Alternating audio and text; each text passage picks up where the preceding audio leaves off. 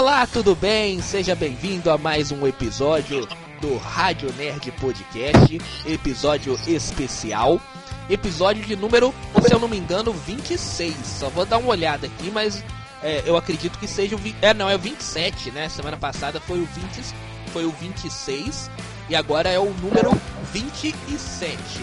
E um episódio mais do que especial. Vamos falar do novo filme da Marvel, Wakanda Forever, né? Que já era guardado por todos, né? É, há muito tempo. Fechando o ano da Marvel, né? Esse ano ainda da Marvel tem só o especial de Natal dos Guardiões, mas de cinema mesmo está fechado, está encerrado o ano da Marvel, o ano também dos super-heróis. Mais pra frente vamos fazer aí uma retrospectiva de como foi o ano no cinema de, é, dos filmes de super-heróis. Ao meu lado tá ele, Bernardo Lopes, agora de carteira de motorista. Tudo bem, Bernardo? Tudo bem, Daniel. Bom dia, boa tarde, boa noite para aqueles que estão nos escutando. E valeu por, pela referência da carteira. Vamos lá, Bernardo. Agora você vai poder aí dirigir né, pela cidade. É, vamos falar aqui, para quem não sabe, o Bernardo conseguiu aí tirar a carteira de motorista neste final de semana, né? Uma coisa muito legal aí. Vamos, vamos então, Bernardo, falar, já que o Bernardo estava é, fazendo aí o teste para motorista, né? Ele não pôde é, ir ao cinema neste final de semana ver o filme. Apenas eu fui ao cinema assistir aí Wakanda para sempre o ou Pantera Negra 2 é, como você queira chamar. Então vamos fazer uma coisa diferente. Aliás, uma coisa diferente que eu quero até conversar com você, Bernardo, para ser um, uma coisa padrão da gente sempre fazer quando a gente for comentar sobre filme, sobre o filme que lançou, a gente fazer uma primeira parte sem spoiler e uma segunda parte com, né? Porque o, a, o nosso programa ele sai sempre no domingo. Né? E chega no domingo ali, ainda tem gente que não foi aos cinemas assistir. Tem gente que vai no domingo, tem gente que espera a outra semana. E tem gente que gosta de ouvir uma crítica sem spoiler para saber se pode ir ou não no cinema. Então vamos fazer desse jeito, Bernardo? O que, que você acha?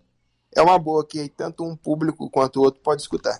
É, porque aí quem tá querendo ir ao cinema e fica ali meio na dúvida, será que o filme é bom, será que não é?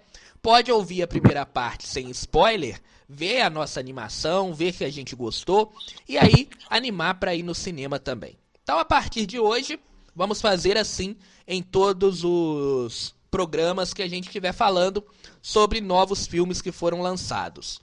Primeira parte, sem spoiler, segunda parte com spoiler. Essa primeira okay. parte, então, Vamos fazer sem spoiler. Como o Bernardo não viu o filme, ele vai participar apenas dessa primeira parte. Depois ele vai embora e aí eu jogo spoiler é, para quem quiser também, quem já assistiu ouvir ou quem também não assistiu e quer ouvir spoiler, pode ficar, né? Mas aí a gente vai informar exatamente o momento em que começar a se lançar os spoilers, os spoilers do filme. Bernardo, vamos lá então. É, ok. Primeira, Primeira coisa, coisa, pode perguntar. Vai perguntando que eu vou, eu vou falando, né? O filme é bom? É uma coisa que a gente, todo mundo tá querendo saber, né? Filme é bom? É bom. O filme é bom. O filme, pra mim, de todos os filmes da fase 4, e aí eu colocando até mesmo Homem-Aranha uh, sem volta para casa, eu acho que ele é superior, sabe? Pela, pelo diálogo, só pelo, pelos diálogos que tem no filme já vale muito a pena aí, sabe? É, o filme ele não é perfeito, ele tem algumas falhas, tá? Ele tem algumas falhas, mas é um filme totalmente diferente de tudo que a gente já viu na fase 4, tá? Ele é, como eu disse, eu acho ele em termos de diálogos, em termos de acontecimento, em termos de futuro para o universo da Marvel, superior até mesmo Homem-Aranha sem volta para casa.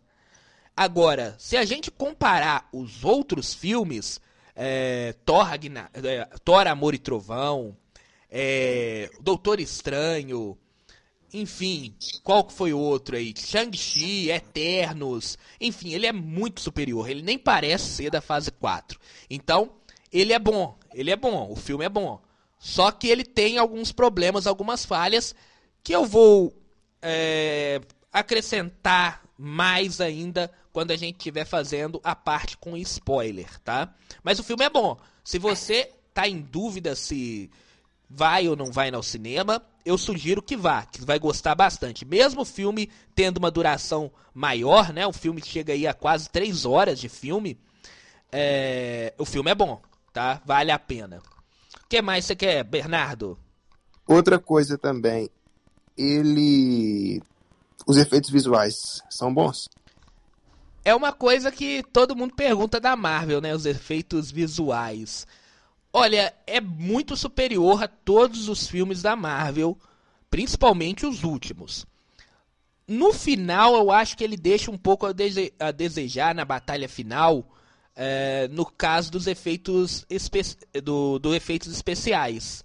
Ele deixa um pouquinho a desejar. Mas, é, mesmo de, no momento em que ele deixa a desejar, ele é superior. Ele é bastante superior, na verdade. É, nem, como eu digo, nem parece ser fase 4 da Marvel. Quando mostra Wakanda, aquela grandeza de Wakanda, que a gente já viu nos outros filmes, é perfeito. Né? Ah, o efeito, o CGI tá perfeito. Quando mostra o continente lá, do, do Namor, que eu não vou falar o nome aqui, senão eu dou um spoiler. Ou você já sabe o nome, Bernardo? Não, isso aí todo mundo sabe, Talocan. Talocan, né? Então eles deixaram. É, o, quando mostra Talocan pela primeira vez, é, também é sensacional ver uh, uh, aquele continente no fundo d'água, uh, os talocanos, né, que são as pessoas que moram lá, eles é, na cidade, né? Ou seja, eles fazendo é, a, a, vida, tendo a vida deles ali na, na, naquela cidade embaixo d'água, é legal demais. E era um dos meus, é, digamos, medos. medos. Era quando se mostrasse ele debaixo d'água, não parecer que estava debaixo d'água. Eu até cheguei a falar isso no episódio passado quando a gente fez o episódio de expectativa. Não sei se você lembra. Que meu medo era. É, quando mostrasse Talocan, parecesse uma coisa normal que fosse. É, falasse que estava debaixo d'água, mas é, não parecesse que estava. E é exatamente diferente. Parece muito que está debaixo d'água. Dá a sensação de que está debaixo d'água. Momento, os momentos em Talocan. É? é uma coisa imersiva, né? É, uma submersão muito interessante que leva a gente que está ali no cinema a, a, realmente a crer que aquele, aquela cidade ali tá debaixo d'água, tá?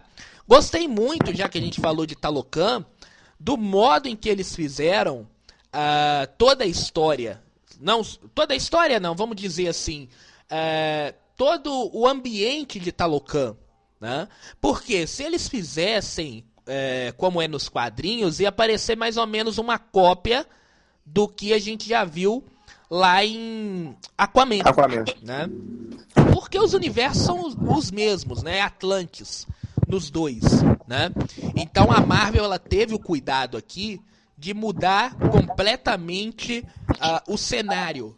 Então a gente não tá mais em Atlantis, ali é Talocan, que é uma uma região de povos nativos da América, né?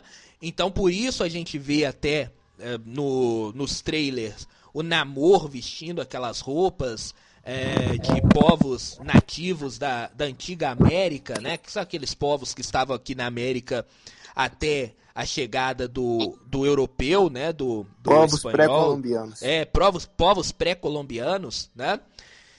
É, então achei muito interessante eles colocarem desse jeito, porque fica uma coisa diferente, não fica parecido lá com o que acontece na DC, né?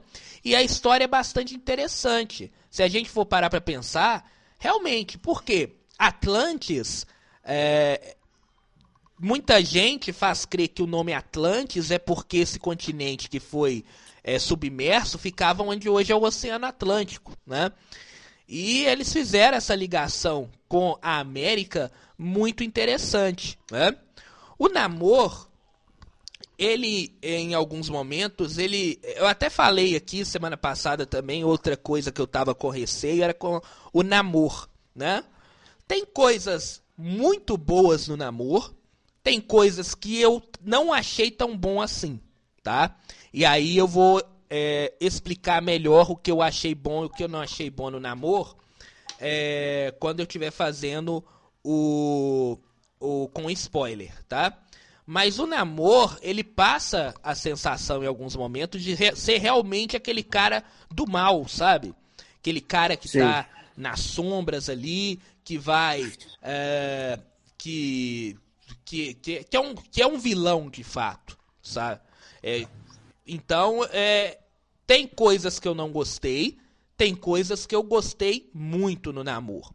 E deixa muitas portas abertas para o futuro do namoro no UCM. Como, como eu disse no início do, do, do nosso programa, do, do nosso episódio, Bernardo, eu acho que esse filme é o filme que mais faz contribuição para o futuro do UCM do que todos os outros. Volto a dizer, até mesmo Homem-Aranha sem volta. É, é, sem volta para casa. Eu acho que o filme do Pantera Negra 2 ele dá, dá mais contribuição do que o Homem-Aranha pro futuro do, do CM, sabe? Então, é, realmente é, é um bom filme. É um bom filme para quem tá na dúvida se vai ou não vai. Pode ir que é um bom filme e vale muito a pena. Tem outra pergunta? Hum? É... Tá, então o vilão é interessante. Uma coisa, a duração do filme. Atrapalha? É muito tempo, né? Três horas de filme. Né? Eu não olhei direito no relógio, não, mas dá umas três horas. Eu só olhei no relógio mesmo quando tava duas horas ali de filme, que eu dei uma olhada para saber quanto que, qual, qual, era o, qual era a hora, né? Quantas horas. Depois eu eu fiquei tão entretido no filme que eu não olhei direito quantas horas não, mas é três horas o filme, né? Vamos dizer que ele é, passa rápido, tem momentos que o filme fica um pouquinho, você é, sente as horas, mas tem momento que não. Eu acho que as três horas elas foram no, se você fizer uma média, as três horas foram boas, assim, né? Deu para passar tranquilamente. Lógico que tem gente que tem que não gosta muito de ficar três horas sentados, né? Mas é, eu acho que na média ali tá um bom tempo. Não, não senti nenhum desconforto em ficar três horas é, sentado assistindo o filme, não. Então passa. É, não, não, não é um grande problema as horas, não. Não incomodou, não não, não incomoda. Não incomoda, não. Não ficou entediante, não ficou. Não, não fica. Não ficou. Real, porque eu, eu te contei aquela uma vez que a gente foi no cinema, eu acho que foi Thor, né? Thor. Antes do filme começar, eu falei com você que. Pra você saber que, pra mim, o filme tá entediante, é quando eu começo a pegar o telefone e olhar o tempo para ver que horas que vai acabar o filme. E você daquele noção, filme né? do Thor, eu acho que eu devo. É. E naquele filme do Thor, eu acho que eu devo ter olhado no telefone umas 4, 5 vezes para ver se aquilo ali tava acabando ou não. eu lembro. Hoje, eu não olhei nenhuma vez. Aliás, olhei uma vez só, porque para olhar o tempo mais ou menos quanto que tá, qual, qual era o tempo, né? Se ver se estava escurecendo ou não, só uma vez só. O restante do filme, o filme me entreteu. Então, isso mostra que o filme é bom. Isso aí mostra por um lado que o filme é bom. É, isso é bom. Igual o filme do Batman, não sei porque teve uma hora que eu pensei, será que vai acabar agora? Esse aí teve isso com você? É, tem um momento que ele arrasta. O filme do Batman, tem muito tempo que eu vi ele, né? Mas, mas eu lembro, tem momento que o filme realmente arrasta, né? É, mas aqui eu não, não senti, não. Sinceramente, eu não senti é, arrastar, não. Porque a história estava tão interessante. É aquilo eu acho que a história estava interessante. ao mesmo tempo tem algumas coisas que eu acho que não é, deveria estar tá ali, sabe? Tem algumas coisas que ficam meio fora é, do acontecimento. Principalmente na batalha final, fica nítido que algumas coisas foram colocadas ali e acho que deve, não deveriam estar tá ali, sabe?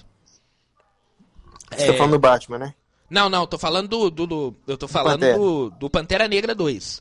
Pantera Mas você Negra não se sente incomodado? Ele arrasa em algum momento? Pantera Negra? Cara, é. eu, eu acho que não.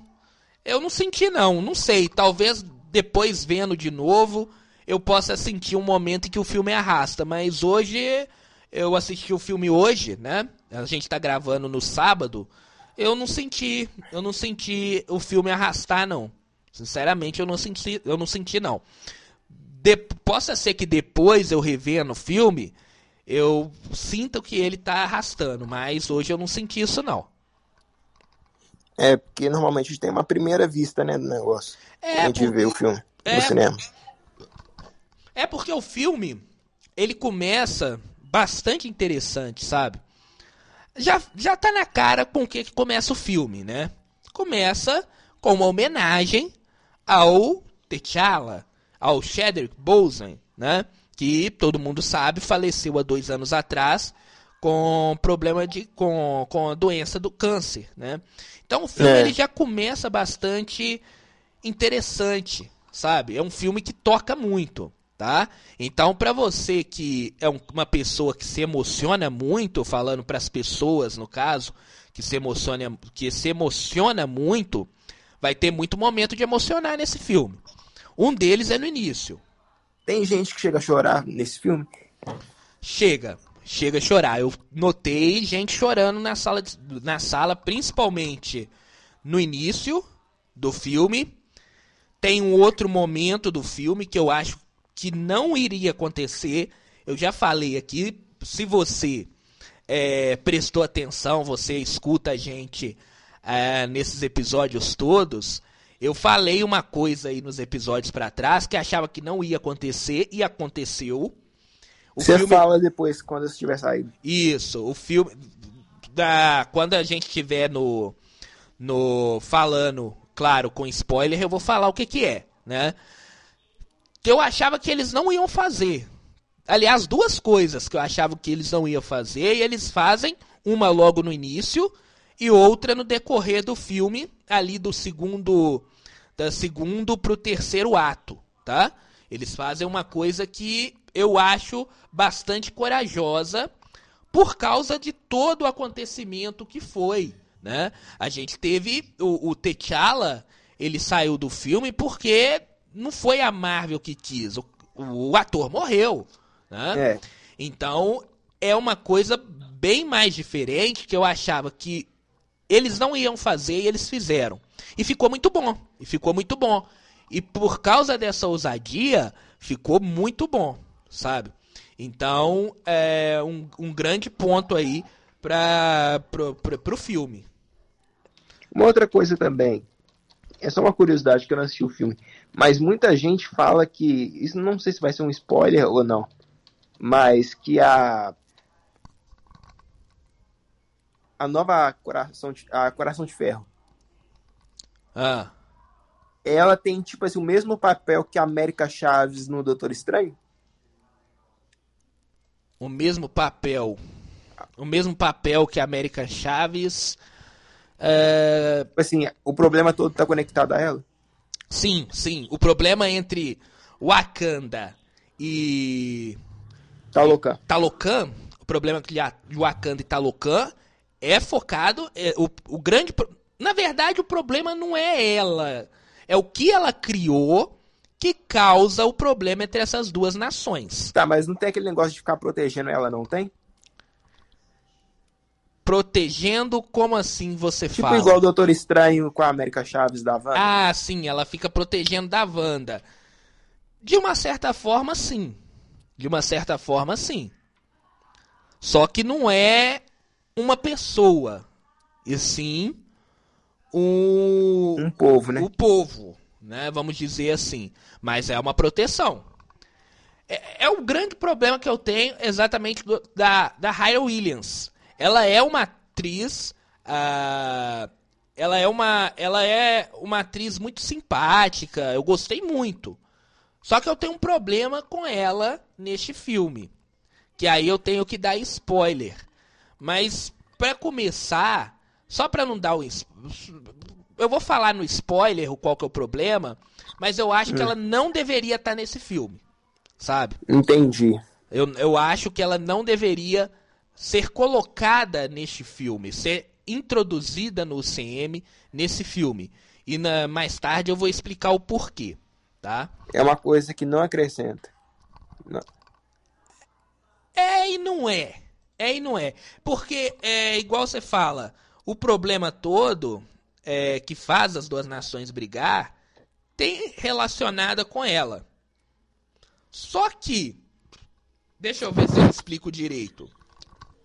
Se fosse outra pessoa, sem ser a, a, a, a Williams, né? Aconteceria do mesmo jeito, entendeu? Então poderia ser outra pessoa ali.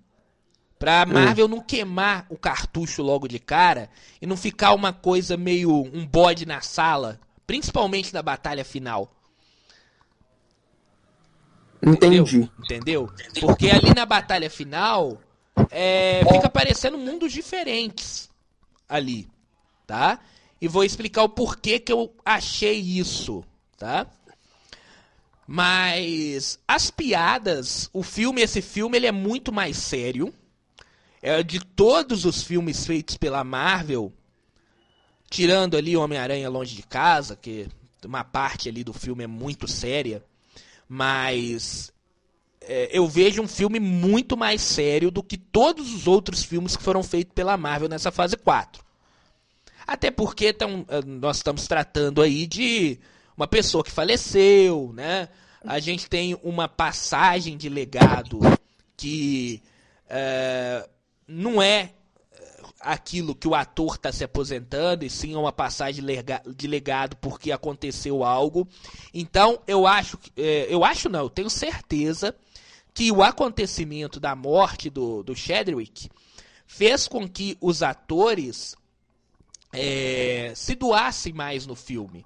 Então, quando a gente vê alguns discursos, principalmente o discurso da Rainha Mãe, ela tem dois discursos. Um discurso ela faz na ONU, a Ramonda, né? Um discurso ela faz na ONU.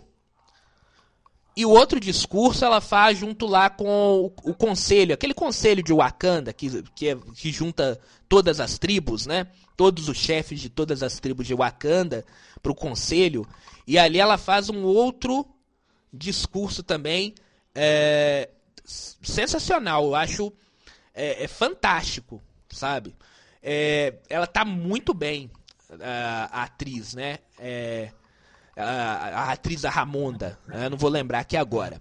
Mas ela tá muito bem no filme. Aliás, todos estão muito bem. A Shuri tá muito bem. Né?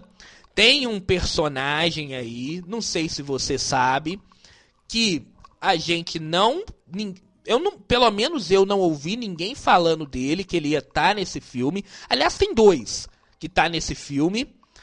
E ele protagoniza junto com a Shuri. Ele protagoniza junto com a Shuri. Isso já é, isso essa cena é entre o segundo e terceiro ato do filme. Ele protagoniza nessa cena uma das, vamos dizer, um dos diálogos mais interessantes que eu já vi no universo da Marvel, sabe? É um papo realmente muito cabeça que acontece ali. Entre esse personagem, que a gente não sabia quem era. Não, que a gente não sabia quem era, não, desculpe. Que a gente conhece, que a gente não sabia, pelo menos eu não sabia que ele ia estar participando. Junto com a Shuri, tá? Então é, é um momento que você fica de cara, realmente. Você quer chutar quem seja? Eu imagino, mas eu deixa pra lá, deixa rolar na hora que eu ver. Hum, só, só fala aí se ele é, em qual filme que você acha que ele já apareceu. O primeiro Pantera Negra? Tá bom, deixa quieto. É, depois você me manda. Me manda aqui no WhatsApp quem que você acha que é. Pra eu ver se você acertou. Pera aí. Manda aqui, que eu não vou falar, Pera aí, lógico. chat. Mas é um, é um, chamada, pera aí, mas pera aí. é um, um diálogo, é um diálogo fan, é um sensacional com a, com a com a Shuri. E é nesse momento que é nesse momento Viu aí? Ah, sim, você mandou aqui, é. Ah. É, É isso mesmo? é, é. É ele mesmo. Incrível. É, ô, ô, Bernardo, tinha saído em algum lugar que ele ia estar participando desse filme? Não, mas muita gente especulava. É, eu vi, eu vi muita especulação, mas vazamento sobre ele, eu não lembro. Eu saí do cinema tentando lembrar é, se ele, é, se esse, se tinha um vazamento falando sobre isso, sobre a participação desse personagem. Eu tô falando personagem, viu, gente? Pode ser homem, pode ser mulher, um personagem. Eu não lembro de um vazamento que tinha a cara dele, que tinha ah, ah, falando, confirmando. Eu não lembro disso, sabe? Então. E tem um outro personagem aí da Marvel também que aparece, que também eu não sabia que ia aparecer nesse filme. Mas a- é, esse personagem que você colocou o nome aqui pra mim e a, e, e a Shuri, eles fazem um dos. Um do, dos diálogos mais legais do filme, sabe? É um diálogo sensacional. É, e é aqu- naquele momento ali é que a gente tem uma virada da chave da Shuri. Porque a gente tem a Shuri. é, é, todo mundo lembra da Shuri, que é aquela menina que gosta de tecnologia, gosta da ciência e tá nem aí pra, ah, pras tradições de Wakanda, que é um reino que tem tradições interessantes. E nesse E diverso, momento, né? É, um reino diverso. E eu acho que é isso que atrapalha ela de ser uma rainha, sabe? Ela acreditar muito na ciência e acreditar pouco no mundo espiritual. Entendeu? Acreditar pouco nos espíritos, pouco nas, nas, nas lendas, nas É tipo tradições um Doutor. Estranho sofrer o acidente. Como? É tipo o Doutor Estranho antes do acidente. Isso, isso, isso mesmo. Era um, era, era, ela é uma pessoa cética. É cética que fala, né? Como é que É. fala? É cética, né? Ela Cética ou ateia. é. Ateia não, porque ateia tem a ver com Deus, né? É uma pessoa É, então que não cética. acredita nas coisas, né? É, e eu acho que no papo desses dois aí, na conversa que ela tem com esse aí, é uma conversa que muda completamente ela, né? Porque o filme, eu já vou dar, dar de cara, sem dar spoiler, é claro, o filme ele não tem um personagem principal. Isso aí eu posso falar. Isso aí é um dos problemas que o filme tem durante boa parte dele. Porque Mas não... você sabe de quem que é a culpa, né? Como, sim? É, dela, É né? de toda reestrutura... é, de toda a reestruturação que o filme teve que ter por causa dela. É, é, mas eu acho que o filme ele foi feito pra não ter um personagem principal desde o início. Eu não acho que que não é o problema, não foi ela não. Ela teve o problema, é claro, esse problema fez mudar algumas coisas no filme. Tanto tanto mesmo eu acho que o final ele foi mudado por causa desse problema que ela teve lá, né? Que todo mundo já sabe o que que é, relacionada lá ao negócio da vacina, né? Enfim, todo mundo já sabe. É, eu acho que o final sim teve uma reestruturação. Mas eu acho que o filme ele foi feito para não ter esse personagem, não ter um protagonista é, boa parte dele. Esse protagonista ia ser montado durante o filme, como foi, e ele ser apresentado no terceiro ato, entendeu? Sim. Mas eu acho que o filme, ele não tendo protagonista no primeiro e até mesmo no segundo ato, ele causa um problema que ele fica meio perdido, sabe? Ele fica em vários núcleos ali, ele desenvolve vários núcleos importantes, como eh, ele, ele desenvolve a, a, própria Ramo, a própria Ramonda, né? Ele desenvolve a, as Dora Milaje, né? Ele desenvolve bastante a Nakia, A Nakia aparece lá, né? A Okoi também, ela é muito desenvolvida nesse filme. Ele desenvolve um núcleo dos Estados Unidos, que aí eu não posso falar o que que é, né? É, ele desenvolve né, bastante núcleos. A própria Raya Williams também, né, apresentada, mas ele fica muito perdido sem um, um sem um protagonista. E eu acho que o filme ele foi desenhado para não ter um protagonista. Tanto é que as primeiras artes que saíram desse filme e até hoje o nome Wakanda para sempre ele é muito maior que o nome Pantera Negra. Então esse filme ele já foi é, pensado para não ter um protagonista nesses dois primeiros atos.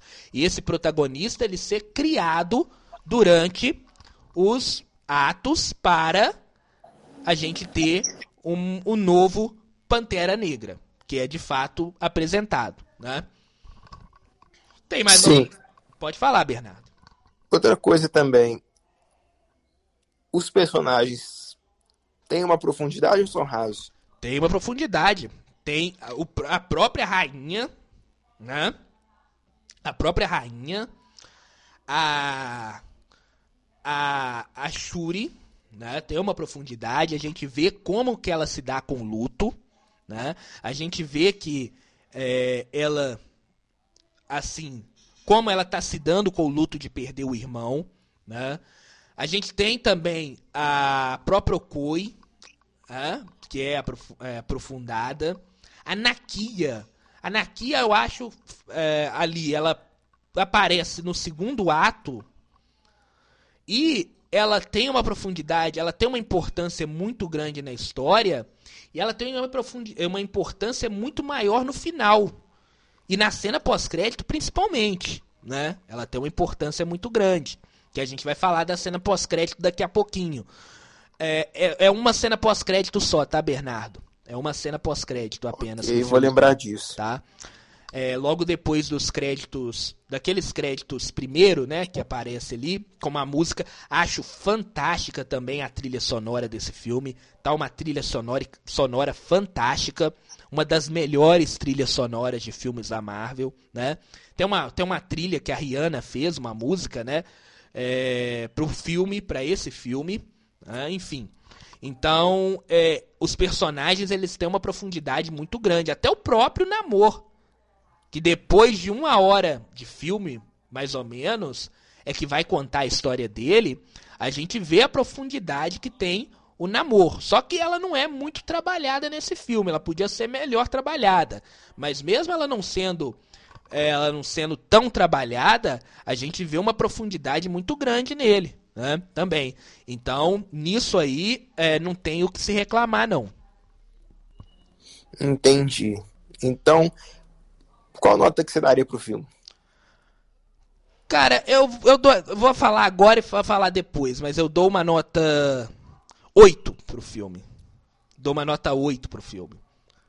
8, 8, 8,5. Vou aumentar um pouquinho, 8,5. Vou dar uma nota 8,5 para esse filme. Não é, como eu digo, não é melhor do que o Pantera Negra 1. Eu acho Pantera Negra 1 melhor. Mas esse filme é da fase 4 é o melhor de todos. Ok. É isso, Bernardo? É isso, Daniel. Então, então... Eu, o que, que eu te falo é que vá o quanto mais rápido, o quanto antes no cinema para assistir. E eu quero saber depois de você o que, que você achou, tá? Beleza. Breve, breve eu vou assistir o filme. Então, despeço, eu me despeço de você, Bernardo, mas o nosso, o nosso programa hoje vai continuar, que a partir de agora vamos ter spoiler. E aí agora sim eu vou contar o filme com spoiler desde o início até o fim. Como o Bernardo ainda não assistiu, ele não vai ficar, né? E depois, é, e para você também que não assistiu e não gosta de spoiler, para o episódio agora, nesse momento. Vá lá, assiste o filme, depois o legal do o legal do podcast é que o episódio para e fica parado naquele momento que você parou, né? Ele não volta lá no início. Então deixa parado aqui e depois de você assistir o filme, você volta para ouvir a minha análise com spoiler de Pantera Negra 2. Bernardo, muito obrigado pela companhia. Eu que agradeço, Daniel. E bom dia, e boa tarde, e boa noite para aqueles que estão nos escutando. Até o próximo episódio. Aí, um grande abraço, Bernardo. Então, atenção, a partir de agora a gente vai falar com spoiler. Vamos contar o filme com spoiler, o que eu gostei, o que eu não gostei. E agora com spoiler. Então, se você ainda não assistiu, para aqui. Se você quer ouvir o spoiler, continua. Então é o seguinte, o filme ele começa já me impressionando bastante, sabe por quê? Porque eu não acreditava que eles iam mostrar uh, a morte do T'Challa e eles não iam mostrar o velório o enterro do T'Challa. De fato, eles não mostram corpo no filme, né? Mas eles mostram a Shuri tentando de qualquer maneira. O filme começa com a Shuri tentando de qualquer maneira ali, fazendo uh, o que ela sabe fazer lá com a tecnologia de Wakanda, né? Tentando salvar o irmão que estava morrendo, que estava nas últimas porque ele tinha uma doença que eles não falam qual doença que é. E eu acho isso aí também muito interessante, por quê? Porque o Shedrick, ele morreu de câncer, uma doença brutal, assim, né? Uma doença que para a família é triste ver a pessoa. E a gente via o Shedrick, né? Ele gravou vários filmes, dentre ele Vingadores Ultimato, é, Vingadores Guerra Civil. Ele gravou doente. Até o próprio filme do Pantera Negra, ele já gravou, ele já tinha essa doença, mas ninguém sabia. Pelo, pelo menos que eu digo ninguém, só é, as pessoas que estavam assistindo o filme. Claro que lá dentro um ou outro deveria saber, né?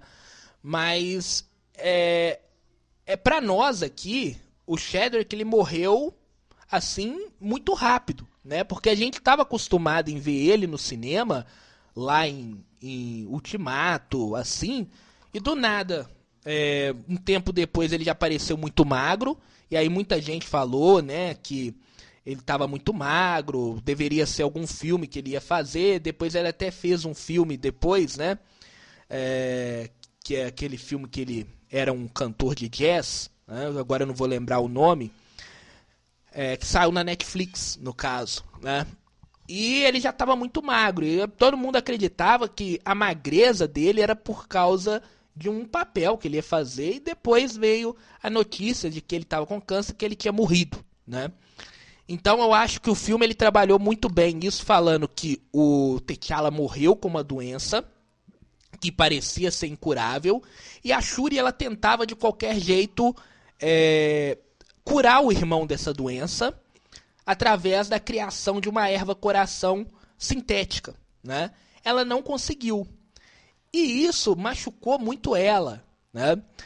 Mas antes da gente continuar a falar da Shuri, a gente tem que falar do momento muito emocionante assim do filme mesmo, que é o início do filme, que é quando mostra o enterro do T'Challa. Eu falo que eles me surpreenderam muito nisso, porque eu achava que eles iam mostrar ali uma homenagem, sabe?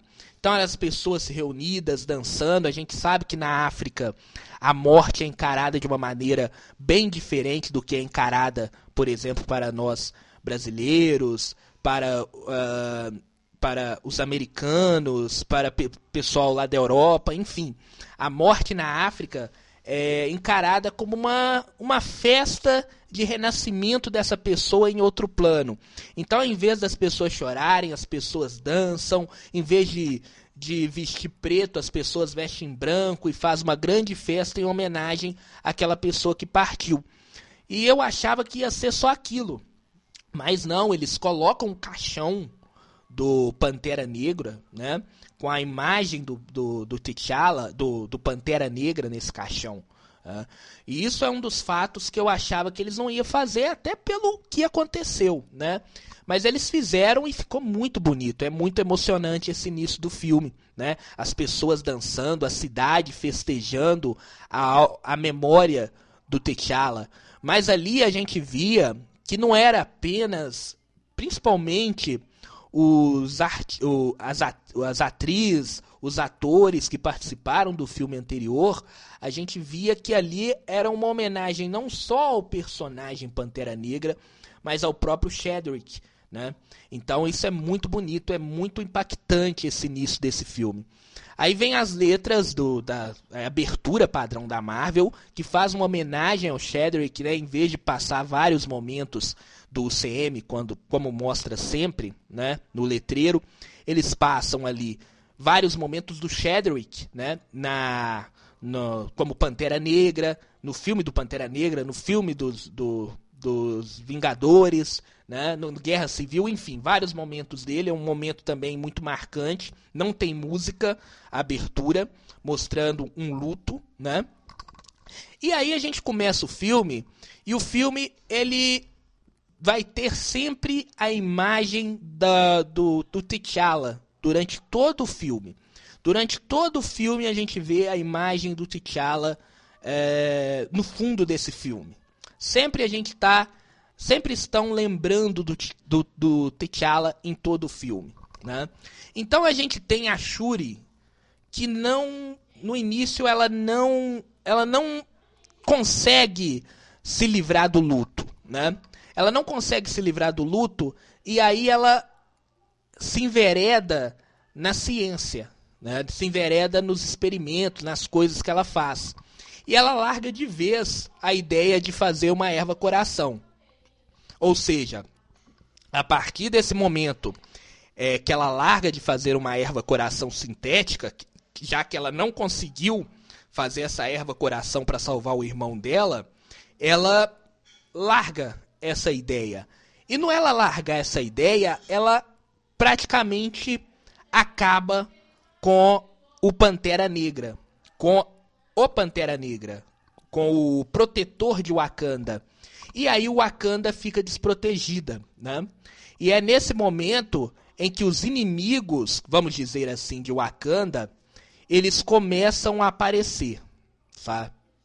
E a gente acreditava no, pelo menos nos trailers, que o inimigo principal de Wakanda seria é, seria o Namor, seria o povo é, do Namor, no caso. E na verdade não foi. Na verdade, o primeiro inimigo a ser mostrado eram os outros países, e principalmente os Estados Unidos. Porque com a morte, a morte do T'Challa, ao mesmo tempo as outras nações, elas queriam se aproveitar de Wakanda. Como? As outras nações elas estavam procurando vibrânio fora de Wakanda.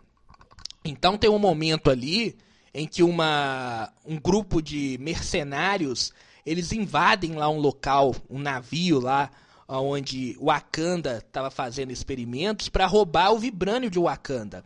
Só que esses mercenários eram pagos pelo, pela França aliada dos Estados Unidos. Então, a partir desse momento, eu acho que durante toda agora a fase 5 da Marvel, isso que eu, por isso que eu falei que uh, esse filme é o que mais desenvolve o futuro da Marvel.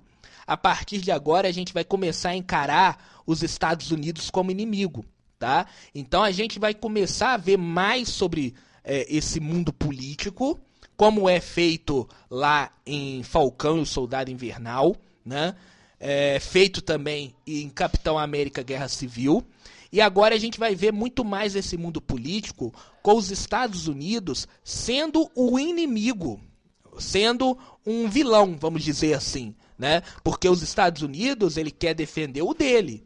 E para isso, ele se ele quer o vibrânio, ele até mata por causa do vibrânio. Ele até é, causa um incidente diplomático imenso, como foi esse de mandar mercenários é, a França, né, que é uma aliada dos Estados Unidos, mandar mercenários no mandar mercenários é, atacar um navio acandango, né? Então é, a gente agora vai passar a ver os Estados Unidos como um, vamos dizer, não como um bonzinho, mas sim como um vilão, de fato, dentro do UCM. E aí o que que eu falo que é, como vilão esse desenvolvimento? A gente é apresentado a quem está no comando da CIA.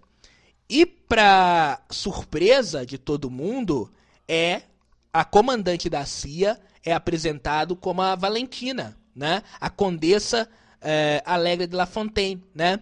A La Condessa Valentina, aparece no, em filmes anteriores, né? Em séries, como ela, ela aparece primeiro, se eu, não me, se eu não me falha a memória, ela aparece no filme da Viúva Negra. Ou não sei se ela aparece numa série antes. É, ela aparece na Viúva Negra ou ela aparece. Não, ela aparece antes no. no, no Falcão. É, no Capitão América, né? No, no Falcão Soldado, no Falcão e na série do Capitão América, né? Do Sam Wilson. Ela aparece lá. E agora ela é apresentada, ela não é uma pessoa, então, a partir de agora, a partir desse filme de Pantera Negra 2, a Condessa de La Fontaine, ela não é uma pessoa que trabalha nas sombras, ela é uma pessoa amando dos Estados Unidos. Então, aquele grupo que ela está formando lá, que parece ser os Thunderbolts, né? Que ela está ela tá recrutando algumas pessoas durante algum tempo, algum tempo, algumas séries, alguns filmes atrás. Parece que ela está recrutando amando dos Estados Unidos, já que ela é a chefe da CIA, que é a agência de espionagem dos Estados Unidos. Então isso é uma, um desenvolvimento muito grande é, dentro do CM de quem talvez possa ser um dos inimigos desta próxima quinta fase que vem aí, tá bom? É, vamos falar agora do, da Coração de Ferro. Pois é, nesse filme a gente é apresentado pela primeira vez a Coração de Ferro, a Ray Williams, a Ray Williams ela é muito, ela é muito importante para a história, mas eu acho que também ela é um ponto negativo da história. Vou explicar o porquê. A Ray Williams ela é a pessoa que criou uma máquina que faz com que é, se descubra vibrânio. E aí a gente, a, a, pela primeira vez, começa a saber que o vibrânio ele não é uma raridade de Wakanda. Ele não é apenas em Wakanda que existe vibrânio, mas pode ter vibrânio no mundo todo, né? E aí esse vibrânio, né? Esse, essa máquina inventada pela Coração de Ferro, pela a, pela Ray Williams, ela começa a ser usada pelos Estados Unidos, tá? É, para procurar vibrânio, né? E aí ela que é a causadora de todo o problema entre Wakanda e Talocan, sabe? Porque Talocan é uma das nações em que é, existe vibrânio, como em Wakanda. Então a gente descobre que Talocan é uma Wakanda do fundo do mar, né? E aí o uh, Talocan coloca a Ray Williams como inimiga e quer matar a Ray Williams. Dentre eles, é claro, o líder de Talocan, que é o Namor, né? Que daqui a pouquinho a gente vai falar mais sobre o Namor. E aí, isso que causa a, a confusão entre Wakanda e Talocan, né? Porque Wakanda quer defender a Ray Williams, quer proteger ela. E, e Talocan, juntamente com o Namor, quer matá-la.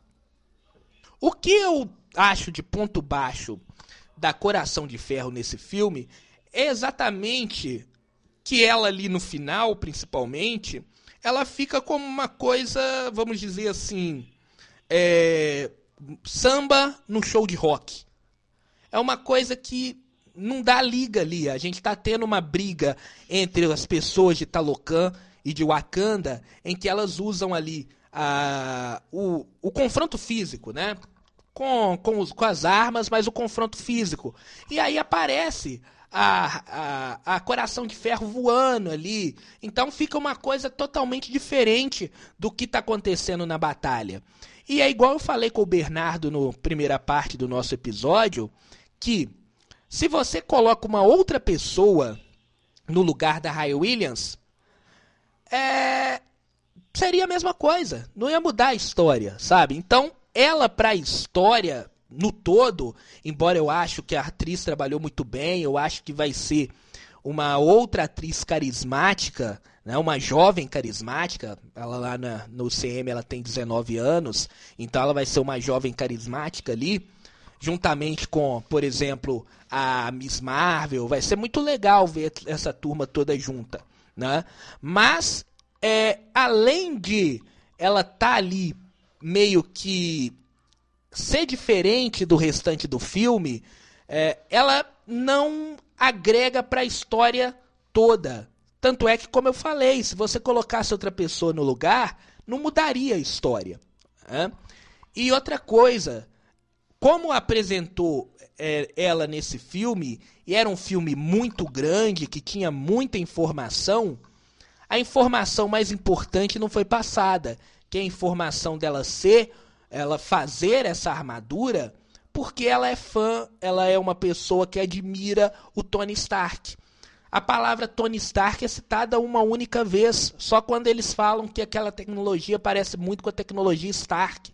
Quando eles quando a, a Shuri é, tá lá na, com ela lá no, na, na garagem onde ela faz os seus experimentos. Aí é falado isso. Mas é rapidamente, eu acho que é o Okoi que fala isso lá. Mas é rapidamente falado isso. Isso não é trabalhado.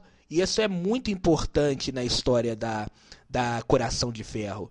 Então, é por isso que eu falo que ela foi bem.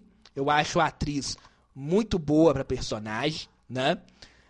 É, ela é uma personagem muito carismática, os momentos em que ela fala, os momentos de, é, de humor dela ali, né? O momento que ela é usada ali para ser um alívio cômico da, da cena é muito interessante, mas ela não, não engrandece em nada ali no, no filme. Poderia ser, poderia ser outra pessoa, normalmente ali, que a história do filme não mudava. E além disso, a gente perdeu muito essas coisas que são importantes na história da, da Coração de Ferro. Então, por isso que eu acho que ao mesmo tempo ela foi interessante no filme, mas também é, foi um ponto baixo ali, principalmente na batalha final. Vamos falar do Namor, do Namor e Talocan, né? Então, Namor e Talocan, o primeiro a gente é apresentado ao Namor, né? Ao Tal Talocan, Primeiro é apresentado o Namor, logo no início do filme, agora que eu tô me lembrando. Que é lá na, na dessa, nesse local lá aonde estava acontecendo a expedição para achar a, o Vibrânio, né? Chega lá o pessoal de Talocan, começa a matar todo mundo. Eram as pessoas dos Estados Unidos ali tentando o Vibrânio e muita gente morre. E aí aparece o Namor. Mas aparece o Namor rapidamente ali como se fosse um vilão, né? E aí os Estados Unidos começam a culpar o Wakanda por ter matado aquele monte de gente, aqueles, aqueles monte de cientista lá. Mas só que o Wakanda já tinha, já sabia que existia um, outro, um outro povo, né? E aí o Namor, eu acho o Namor ele muito bem trabalhado neste filme. Por quê? Porque uma eles mudam completamente uh, a história do Namor né, dos quadrinhos para o filme. E a história ela fica muito mais interessante, ela tem muito mais, eu acho ela muito mais profunda no filme do que até mesmo nos quadrinhos. Porque a história do namoro ela é apresentada lá uma hora depois que o filme começa. Que era um povo que vivia na região aqui da América Central. Eles foram é, mandados embora, né? Eles foram expulsos pelos pelos espanhóis quando eles chegam, quando os espanhóis chegam aqui na, na América. E aí, para esse povo sobreviver e não acabar acontecendo o que aconteceu com os povos é, maia, os incas, enfim, né, os astecas, né, é, o que que eles fazem? Eles é, conseguem de uma maneira lá com o líder espiritual deles, eles conseguem achar uma rocha brilhante e uma, vamos dizer, uma erva que saía dessa rocha brilhante. Essa erva é, saía de uma rocha de vibrânio. E aí eles tomam o vibrânio juntamente com essa erva e eles param de tentar, eles não conseguem no momento que eles tomam esse esse chá ali de vibrânio, vamos dizer assim, eles não conseguem mais respirar no, é, na superfície. e aí eles são levados aí é, para a água. E a partir desse momento eles conseguem não mais respirar na superfície e respirar debaixo d'água, conseguir tirar oxigênio de, de debaixo d'água. E aí esse povo vai viver debaixo de, debaixo d'água. Achei muito interessante essa história, né? É uma história que liga a história americana juntamente com uma história de povos que viviam debaixo d'água, liga a história americana com a história de Atlante, de Atlantis, né? E é muito rica, né? Uma história muito rica. E o Namor, ele é o único que ele é chamado de Concuscan, né? Concuscan, se eu não me falha a memória, Concuscan, que é serpente emplumada, né? Enfim, por quê? Porque ele é apelidado desse jeito pelos espanhóis, porque ele era o único que podia respirar fora d'água, né? Porque na hora que, na época que essas pessoas elas tomaram essa erva lá na uh, que, com vibrânio, o namor era criança, o namor estava na barriga da mãe. Então o namor ele é o único que tomou ali, mas não tomou. Então ele é o único que consegue viver debaixo da água e consegue viver é, na terra consegue respirar nos dois mundos, no caso, assim, vamos dizer, né? E por isso até em algum momento ele é chamado de mutante. Mas eu não acho que não é mutante relacionado a X-Men, não. Pelo menos ficou parecendo que ele é um mutante porque ele é diferente das outras pessoas de Talocan. Eu não acho que tem a ver com, com o gene X, sabe? Agora, não sei se mais na frente eles vão falar que o Namor ele tem o gene, o gene X. Isso pode acontecer. Mas pelo menos neste filme ficou, uh, eh, para mim, implícito que ele é chamado de mutante porque ele é o único diferente dos, do, do, do povo de Talocan. Quanto o povo de Talocan, quando vai para a superfície, fica azul, o Namor não fica azul. Né? O povo de Talocan precisa de respirador para andar na superfície. Já o Namor não precisa. Embora ele tenha uma, uma, uma vamos dizer, um, ele não pode ficar muito tempo fora d'água. Ele não pode ficar muito tempo longe d'água porque ele fica fraco. Então, é uma das fraquezas do namoro. Isso acontece também nas HQs. Né? Quanto mais longe da água o namoro fica, mais fraco ele fica. E falando do namoro, assim, eu acho que as cenas de ação dele é muito boa. Né? Tem problema de, de CGI apenas na cena final, a gente vê um problema, um pouquinho de problema de CGI, mas não muda. Embora eu acho que o final do namoro ele poderia ser, ser melhor. E é um dos pontos baixos, mais baixos do filme, é a parte final do filme, que eu vou chegar lá daqui a pouquinho, tá? Então, quanto ao namoro, eu acho a história dele muito legal, né? Eu acho que ele passa, principalmente na, nos primeiros atos, de ser um, um vilão é, assustador, um cara forte, né?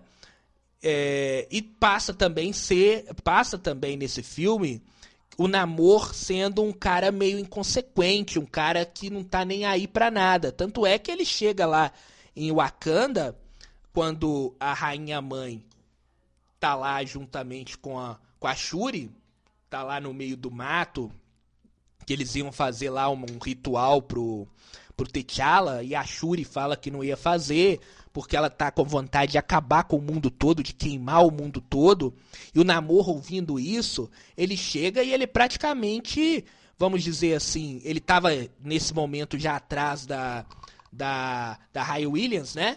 É, ele chega lá na, no, em Wakanda e peita ali a rainha mãe juntamente com a Shuri e praticamente é, praticamente não ele ameaça realmente. Ele chega numa nação ali já ameaça a rainha falando se ele não desse a, a, a coração de ferro uh, ele ia voltar daqui a uma semana e se ele não der, se eles não dessem ali o, a, a menina é, ele ia acabar com tudo enfim ele mostra ser realmente uh, inconsequente como é nos quadrinhos. O Namor, ele não tem exatamente esse. Ele não é bonzinho em nenhum momento.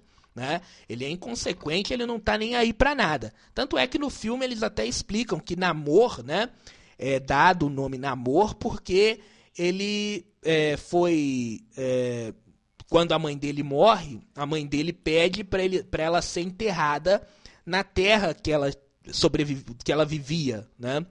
Então, quando eles chegam na, nessa terra, essa terra estava colonizada pelos espanhóis e os espanhóis tinham feito dos povos ali escravos. Então a gente vê os escravos apanhando e aí o Namor quando chega, ele mata todo mundo. E aí um dos religiosos que estava lá, um dos religiosos espanhóis, é, joga uma praga nele falando que ele é o filho do, do demônio, né? E aí a palavra namor que é não é, sem amor, né, em espanhol, né, é, em espanhol acho que fica uma coisa namor, um negócio assim, né. Então namor significa sem amor em espanhol. Então até esse esse esse detalhe engrandece ainda mais a história do namor no UCM, né. Embora o final eu tenha uma crítica uh, quanto ao final do namor e da Shuri como Pantera Negra, que aí já todo mundo já sabe que a Shuri ela vai virar Pantera Negra lá no terceiro ato. Mas vamos falar, já falei da Coração de Ferro, do Namor, é, vou falar mais do Namor daqui a pouquinho. Vamos falar da Shuri, né, que eu ainda não falei. A Shuri, ela é levada a ser a protagonista do filme o filme inteiro. Mas o grande problema desse filme é exatamente ele não ter um protagonista. Um dos grandes problemas, vou dizer assim, nem vou dizer um problema, o único problema. É um dos problemas do filme, é esse filme não ter protagonista. Então o primeiro e o segundo ato é, fica meio confuso ali qual história está sendo seguida. A gente tem a história da Rainha Mãe, a gente tem a história dos Estados Unidos, a gente tem a história é, da. Depois aparece a Nakira no segundo ato ali. Enfim.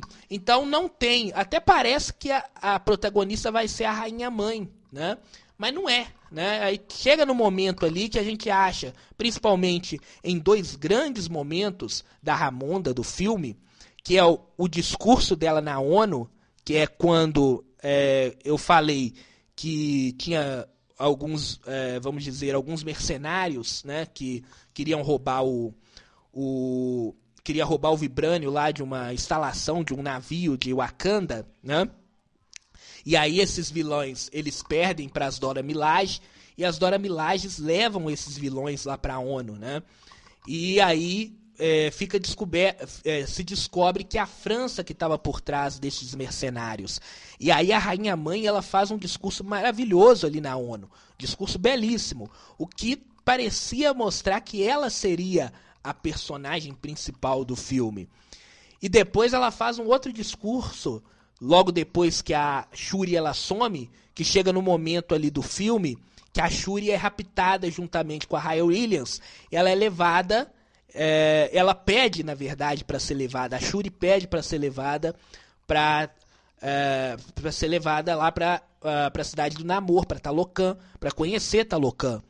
E aí a mãe, a rainha mãe, ela acha que a Shuri morreu. E aí ela faz um discurso bonito ali junto com é, aquele conselho ali de Wakanda, né? Falando que ela perdeu todos que ele amava. Ela ela ela é a pessoa mais, mais poderosa do mundo, da nação mais poderosa do mundo, e ao mesmo tempo ela conseguiu perder todo mundo que ela mais amava. E é um, um discurso que a gente vê uma emoção vibrando dali, né? Mas é, esse né, a gente levando a acreditar que ela seria a personagem principal, logo depois ela morre.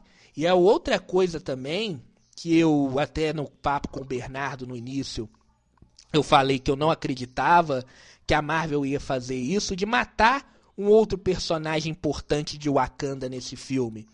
Porque esse filme já vinha de um peso muito grande relacionado à morte. A gente tem o Pantera Negra morreu. Né? Então a gente tem uma, uma, uma, um peso muito grande relacionado à morte nesse filme.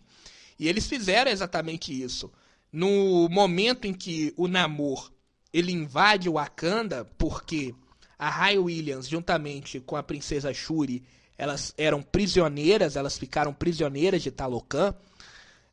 E aí a, a Wakanda consegue libertar ela através da, da através da, da, da namorada, né, da Nakia, que era a namorada do, do T'Challa, ela consegue infiltrar lá na, no local onde eles estavam, numa caverna lá, né, as duas estavam, consegue libertar ela, e aí o Namor vai até Wakanda, invade Wakanda, como acontece nas HQs, né, é, inunda na, o, o Wakanda, né, e nesse momento que está acontecendo a batalha em Wakanda, sendo, sendo inundada pela água, né, a batalha entre os Wakandangos e os, Talocan, e os taloquenses, né, vamos dizer assim, a rainha Ramonda ela morre. O Namor mata a rainha, uh, a rainha Ramonda. Né?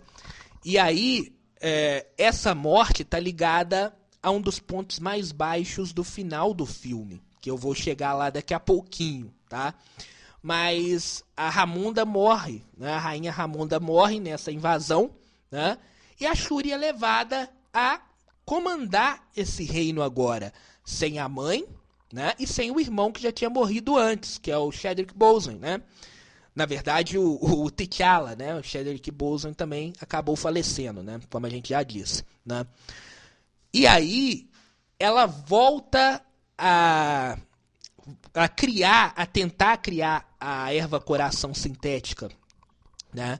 E ela consegue recriar a erva coração sintética através de uma pulseira que foi dada pelo próprio Namor quando a Shuri teve lá em Talocan, né? Ele deu uma pulseira que foi feita é, com o restante da erva que aquelas pessoas beberam lá no início, né, em Talocan, para virar, para ir para o fundo do oceano. E aquela erva, e aquela pulseira tinha restantes de vibrânio nessa pulseira. E aí com essa pulseira ela consegue fazer a erva coração sintética e ela consegue beber, né, a erva coração para se tornar a pantera negra. Mas aí a gente vê que a Shuri, ela na verdade, ela queria virar Pantera Negra é, por vingança e também para querer ver a mãe. Então ela não tinha uma, um objetivo comum, vamos dizer assim, de virar Pantera Negra. O virar Pantera Negra da Shuri, até porque ela, era uma, ela é uma pessoa que não acreditava é, nesse mundo espiritual, então o objetivo dela, na verdade, era ir conversar com a mãe dela e vingança. Né? E aí, que entra uma, uma parte importantíssima, uma parte muito bacana desse filme, que é que quando a Shuri ela chega lá no universo ancestral, né, o universo dos mortos, ela acha que vai encontrar a rainha anterior, que é a mãe dela, né? Ou poderia encontrar o irmão, poderia encontrar o pai. Ela encontra nada mais, nada menos do que o, o o Mike B. Jordan, né, fazendo ali o papel de Killmonger, né? Então, para ela aparece o Killmonger, né? Por que, que ele aparece para ela?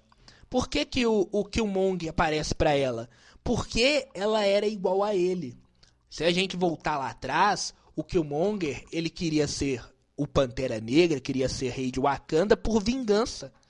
E era isso que a Shuri estava fazendo. Ela estava querendo ser a Pantera Negra para vingar a morte da mãe. Não era para algo comum, não era para proteger Wakanda. E aí nesse momento em que acontece um dos um dos diálogos mais legais, um dos diálogos mais bonitos que eu já vi em todos os filmes da Marvel, viu? Tá entre um dos melhores diálogos entre ela e o Killmonger, em que, que ele falando que ela é igual ele né? E ela falando que não, que ela, que, que ela não era igual ele. Poxa, o cara que queria acabar com todo mundo, que queria que queria fazer o que, que queria fazer lá no filme no Pantera Negra 1. E aí acontece, como eu digo, um dos momentos em que ela mais se desenvolve, porque eu acho que é ali, naquele momento em que ela vê que o Pantera Negra é mais do que ser uma, ser uma pessoa que guarda mágoa, guarda rancor. Ele tem que ser o protetor de Wakanda. E aí a gente vê que o filme está fazendo uma analogia com a Shuri, igual ele fez com o T'Challa. Né? A gente lembra lá no, no Guerra Civil, o T'Challa ele tinha raiva no coração. Então, no momento em que ele virou uh, Pantera Negra, né, logo depois da morte do pai, por causa de um ataque é, feito ali pelo, pelo o Soldado Invernal, mas amando, é, mas amando ali do hum, Barão Zemo, né? A gente lembra que o T'Challa ela tinha muita raiva, ele queria matar primeiro o, o, o Soldado Invernal e depois o Barão Zemo. Mas aí ele vê que a raiva estava o consumindo e que ele não podia ser aquela raiva, ele tinha que ser o protetor, ele não podia matar, né? Mas ali, e aí agora a gente vai chegando no final do filme, o, o, o Barão Zemo, ele tinha uma explicativa de ser aquilo. A família dele morreu na, na frente dele por causa dos Vingadores, né? Então, mesmo que ele matou o pai do T'Challa, o T'Challa viu que ele estava se tornando o que uh, o T'Challa estava se tornando o Barão Zemo, né? Se ele fosse matar o Barão Zemo. E ali isso funciona. Já aqui no Pantera Negra 2, é, isso no final para mim não funciona. Porque a diferença entre o Barão Zemo e o Namor é muito grande. Ali o Barão Zemo, ele estava fazendo aquilo porque ele viu a família morrer, tudo mais. Tanto é que o T'Challa, ele, ele, ele salva a vida do Barão Zemo, que ia tirar a própria vida, né? Mas ele fala que ele ainda será punido. Tanto é que depois, agora no, no na próxima vez que o, o Barão Zemo aparece, na, no, na última série do, do Soldado Invernal, né? do Falcão e o Soldado Invernal, as Dora Milaje estão atrás do que o, do, do Barão Zemo e até prendem ele, né? Mostrando que ele tem que pagar pela morte é, do rei, do rei de Wakanda. Já aqui acontece uma coisa diferente. Então vamos chegando aqui no final do filme, que é o seguinte: acontece a batalha final, e aí eu acho muito legal que o Namor ele é muito mais forte que a Shuri, óbvio, né? E mostra ser muito mais forte também que Pantera Negra. Só que a Shuri ela consegue vencer o amor, ela consegue vencer o Namor através da estratégia nesse filme. Então ela usa a estratégia, a inteligência dela que é muito grande para vencer o Namor. Né? Ela não vence o Namor na batalha, até porque ela não tem esse poder todo aqui no UCM. Então ela vence através da estratégia. Ela leva primeiro o Namor para, ela faz com que o Namor vá primeiro é, a nave dela, né? E ali ela desidrata ele com o calor e depois ele, é, ela leva ele para o deserto, longe da água, né? E aí, com o Namor cada vez mais fraco, ela consegue vencer ele usando a estratégia de explodir a nave dela, né? E com a explosão da nave dela, ela consegue vencer o Namor na batalha final, né?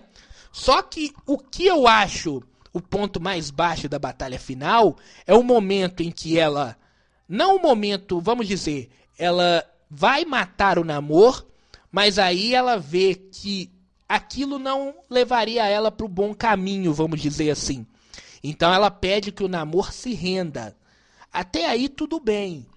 Eu só não achei legal no final ali aparecer ela ao lado do namoro na nave, pedindo para que os pedindo para que o pessoal é, de Talocan que estava atacando ali ah, o pessoal de Wakanda no barco na batalha, né? se rendesse também.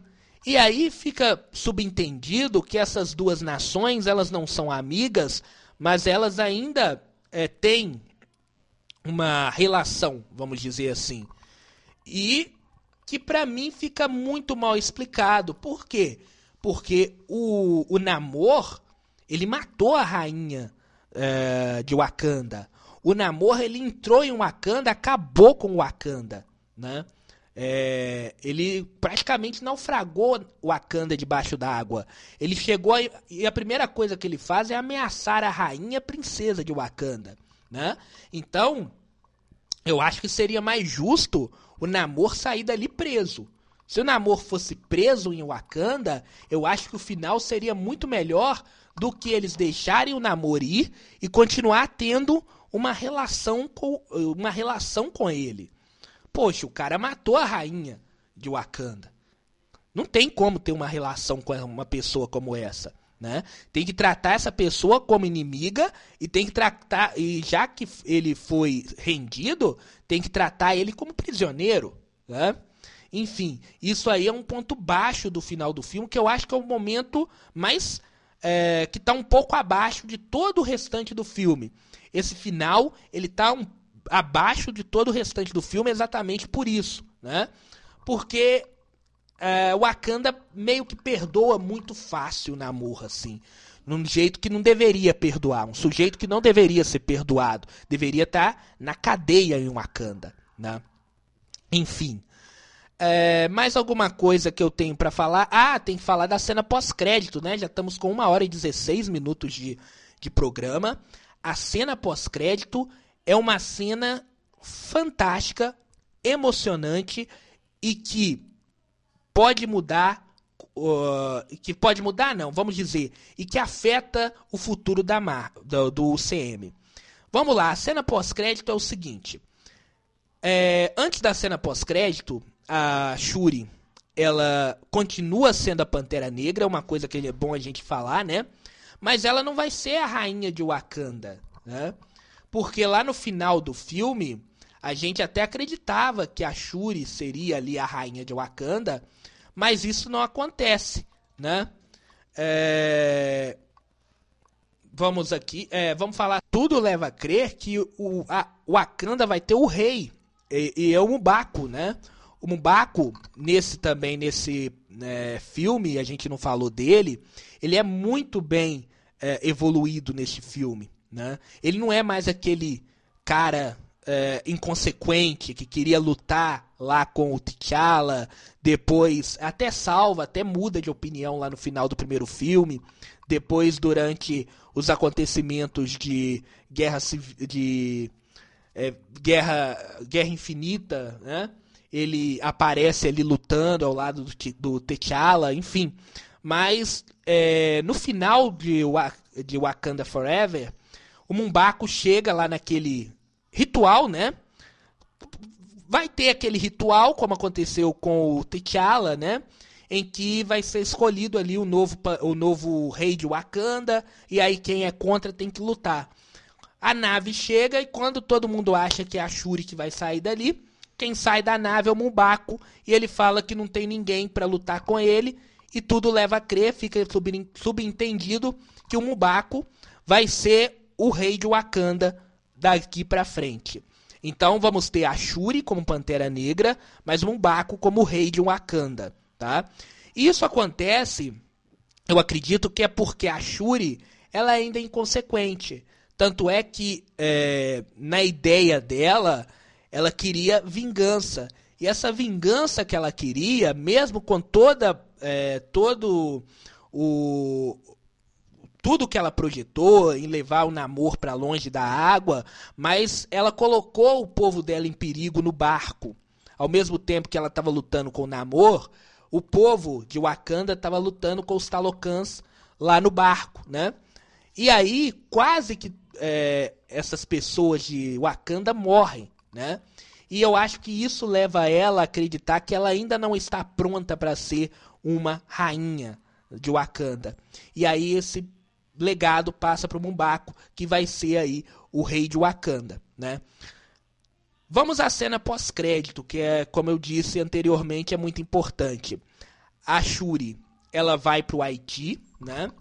Aonde a aonde a a Nakia vive, né? Durante o filme a gente vê que ela tá lá no Haiti, ela tem um projeto, uma escola lá no Haiti, enfim, né? Então a, a, a Nakia tá vivendo lá no Haiti, né? E a Shuri ela chega lá no Haiti. E aí ela tá muito mais assim, vamos dizer, evoluída mentalmente a Shuri, e ela vai lá no Haiti para fazer a, a, uma uma não vou dizer homenagem assim, é um ritual de passagem que quando chega um ano depois da morte de uma pessoa lá em Wakanda, essas pessoas, as pessoas que ficaram, elas têm que queimar a roupa do luto, que é a roupa branca, né? Lá na, na África é usada a roupa branca, eu já falei anteriormente.